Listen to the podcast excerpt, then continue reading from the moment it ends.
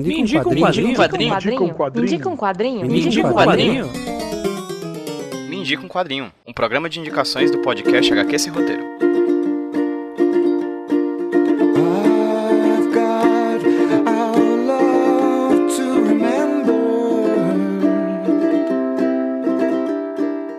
Oi, gente, tudo bem com vocês? Aqui quem tá falando é o Pedro, trazendo pra vocês mais um Me Indica um Quadrinho, podcast de indicações aqui do feed do HQ Sem Roteiro Podcast. E hoje quem vai indicar um quadrinho pra vocês não vai ser eu, mas sim um cara que eu admiro muito o trabalho, que daqui a pouquinho eu vou apresentar quem é. Mas primeiro deixa eu apresentar rapidinho o que é o Me um Quadrinho. O Me um Quadrinho é um podcast quinzenal aqui do feed do HQ Sem Roteiro, onde eu ou algum convidado ou convidada vem aqui pra divulgar pra vocês, pra falar pra vocês sobre algum quadrinho que eles curtem bastante ou que eu curto bastante. Dica pra você dica pra você procurar quadrinhos daqui do Brasil, quadrinhos de fora do Brasil, quadrinhos de vários cantos do mundo, webcomics, quadrinhos da internet, enfim, alguma leitura muito bacana que eu ou algum convidado tenha feito e que a gente acha que você pode curtir também. Ou dicas, por exemplo, de você comprar pra dar pra algum presente de aniversário pra alguém que você acha que gosta de quadrinhos ou coisa do tipo, enfim. É uma infinidade de quadrinhos no mundo e a gente tá aqui pra apresentar pra vocês algumas opções de leituras bacanas que a gente curte. E hoje quem apresenta pra vocês é o Carlos Neto. Ele é produtor de vídeos no canal Papuzine lá no YouTube e é um canal essencial pra quem quer conhecer as caras e as vozes e as pessoas que fazem quadrinhos aqui no Brasil. O Papuzinho, ele é hosteado, como eu falei, pelo Carlos Neto, onde ele entrevista várias pessoas que produzem quadrinhos e também faz indicações de quadrinhos, assim como esses daqui que a gente indica no Me Indica um Quadrinho. Só que aqui a gente faz em podcast, lá ele faz em formato de vídeo no YouTube. O Carlos faz um trabalho muito bacana de cobertura de eventos, de divulgação de trabalhos de pessoas independentes aqui do Brasil. Um trabalho essencial para quem quer conhecer um pouco mais sobre os bastidores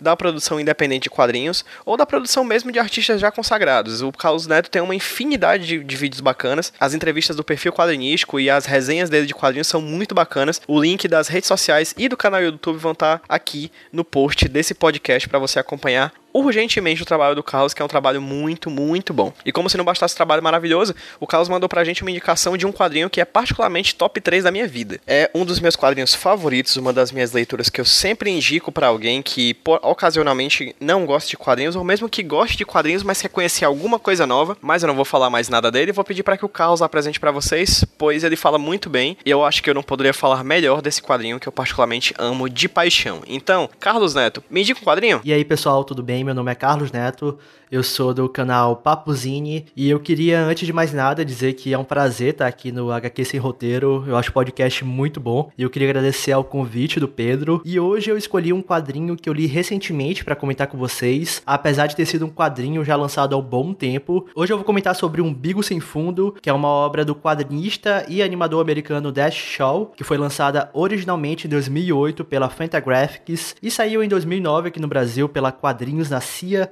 selo da companhia das Letras. É um quadrinho que tem 720 páginas e, assim, apesar de ser antigo, é, você ainda pode encontrar muito facilmente por aí. Eu, como eu disse, né, comprei o meu recentemente. Então, em Umbigo Sem Fundo, a gente acompanha três gerações da família Loon passando alguns dias em sua casa de praia e tentando lidar com a notícia de que os pais avós, pais ou avós, Meg e David irão se divorciar após 40 anos juntos. E a gente vai acompanhando como cada membro dessa família tenta digerir a informação e ainda vemos os dramas pessoais de cada um deles. E aí acho que já entra algo que eu achei fantástico no trabalho do Dash Shaw, que foi como que ele conseguiu apresentar e se aprofundar na história desses personagens. Talvez os que menos são explorados são o próprio casal de idosos, né? Que dá o pontapé, que dão aí o pontapé inicial para que essa história comece. Talvez o personagem mais interessante seja o Dennis, que é o filho mais velho, que se encontra aí num estado de negação e ele quer, de qualquer maneira, entender os motivos que fizeram com que seus pais tomassem essa decisão de se separar. E ele mergulha na história da família, tentando achar alguma pista. Ele claramente é o mais afetado por tudo, é, chora em vários momentos e parece à beira da loucura em outros. E quem precisa lidar assim de maneira mais próxima com isso, né, com as reações do Dennis, é a sua esposa Aki, ou Aki, que também é, tá na casa lá junto com o filho pequeno deles e tal. E é interessante como em vários aspectos é, descobertos por Dennis, vários aspectos da história da, dos pais dele, né? Sobre o relacionamento dos pais dele e tudo mais. É, com vários desses aspectos dialogam com, a próprio, com o próprio relacionamento dele com a sua esposa. É engraçado que talvez ela perceba isso, só que ele não percebe isso durante a história. Outro membro da família é a Claire, filha do meio, que parece entender melhor a situação dos pais. É, por ser mãe solteira e também recém-divorciada, a gente vê alguns poucos momentos dela falando sobre essa sua experiência, mas a gente acompanha principalmente a relação dela com a Jill, que é a sua filha adolescente de 16 anos. Elas não são tão próximas assim, mas é, aos poucos essa intimidade parece aflorar durante o quadrinho. É, a Jill, por sua vez, é uma personagem interessantíssima. Ela precisa lidar com os problemas da adolescência, ela passa pelas dificuldades de autoaceitação, principalmente em relação à sua aparência, é, assim como também tenta ser aceita pelos outros ao seu redor, e ela acaba se metendo numa situação complicada por causa disso tudo. E tem ainda o Peter, que é o mais novo dos filhos, e o mais deslocado de todos eles. É, ele é o único personagem antropomorfizado, ele tem uma cara de sapo. É uma metáfora aí com a sua insegurança e também com, é, com a maneira que outras pessoas dizem que enxergam ele. Ele é o meu personagem preferido aqui no quadrinho. O cara parece ser alguém talentoso, mas ele tem uma autoestima baixíssima e isso atrapalha em vários, vários momentos. Ele tem vontade de trabalhar com cinema.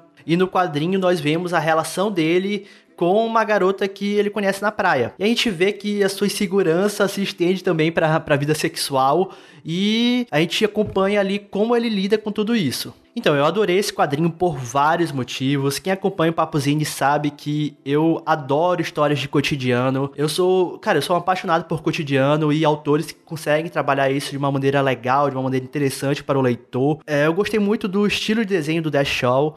É, eu achei simplesmente lindo. É um traço, entre aspas, simples, mas com o qual ele consegue mostrar muito movimento. É um gibi cheio de escolhas criativas interessantes, com transições muito bem feitas, com a passagem do tempo sendo mostrada de formas incríveis. É, o autor ele gosta de explicar muito bem as coisas, digamos assim. Ele gosta de mostrar os detalhes das suas ideias. Só para exemplificar, logo no começo ele dedica várias páginas é, para mostrar os tipos diferentes de areia e posteriormente ele apresenta os tipos diferentes dos Lune, mostrando as várias facetas da família, como por exemplo a hierarquia da família e como eles se comportam é, em relação aos namoros dos filhos e também outros assuntos mais. O autor em várias ocasiões ele apresenta a casa de praia para o leitor, mostrando todos os seus cômodos, passagens secretas, é, fazendo com que a gente se sinta mais por dentro do ambiente, assim como a gente se sente por dentro da vida desses personagens. Outra coisa interessante é como que ele varia a quantidade de quadros por página. É, eu sei que vários quadrinhos fazem isso, mas as escolhas do autor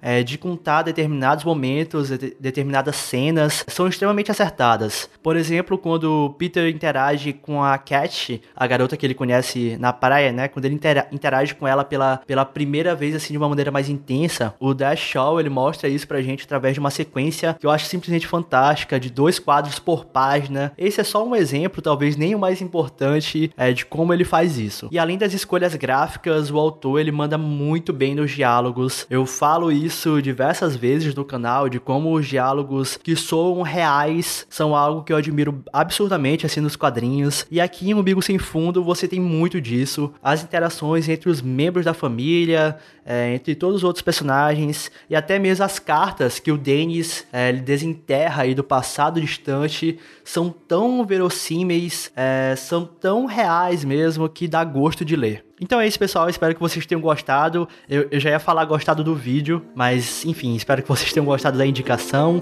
Procurem esse quadrinho que é realmente muito bom. Então é isso, valeu, pessoal, e tchau.